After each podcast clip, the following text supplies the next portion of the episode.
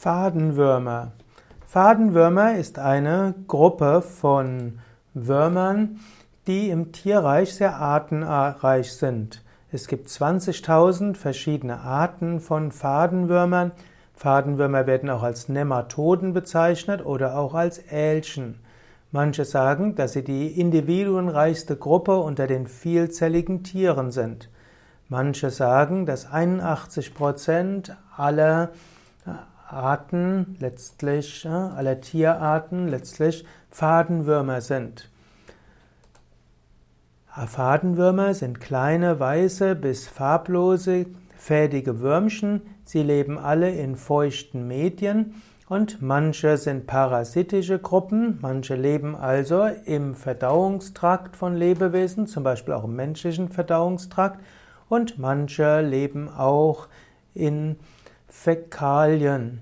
Fadenwürmer kommen fast überall vor. Es gibt Fadenwürmer im Meer, im Süßwasser oder auch auf der Erde.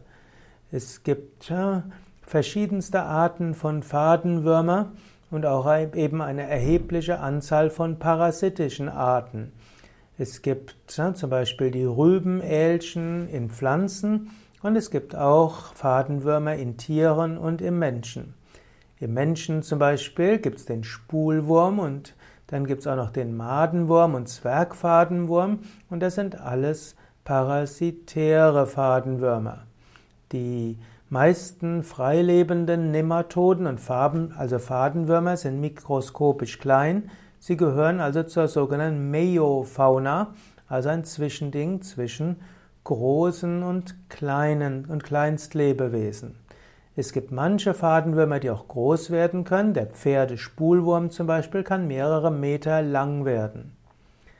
Die Fadenwürmer, die den Menschen als Wirt nutzen und in dessen Darm leben, sind zum Beispiel der Medina-Wurm, der Madenwurm und der Peitschenwurm. Und so gibt es also Fadenwürmer als Parasiten des Menschen. Fadenwürmer gibt es sicher schon recht lange, wobei es keine fossile Funde von Nematoden gibt, deshalb weiß man nicht, wie alt sie sind. Die, man nimmt aber trotzdem an, dass sie zu alten Lebewesen gehören. Die Fadenwürmer hm, im Menschen können Verschiedenes bewirken.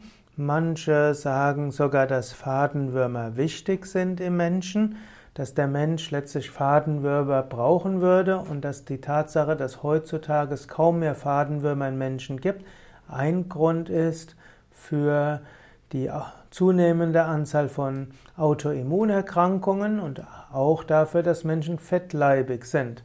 Manche sagen, dass der Verdauungstrakt des Menschen und auch der Appetit dafür gedacht ist, dass der Mensch nicht nur sich selbst ernährt, sondern auch Darmbakterien und auch eine Anzahl von Parasiten. Das ist eine interessante Theorie, die natürlich nicht als erwiesen gelten kann, aber es gehört zu den vielen Theorien, die letztlich darauf hinauslaufen, dass der menschliche Organismus sich entwickelt hat, letztlich über viele Jahre und Jahrmillionen von Jahren und eine gute Symbiose gebildet hat, auch Eubiose genannt, mit den verschiedenen Lebewesen, die um ihn herum, in ihm und auf ihm wachsen.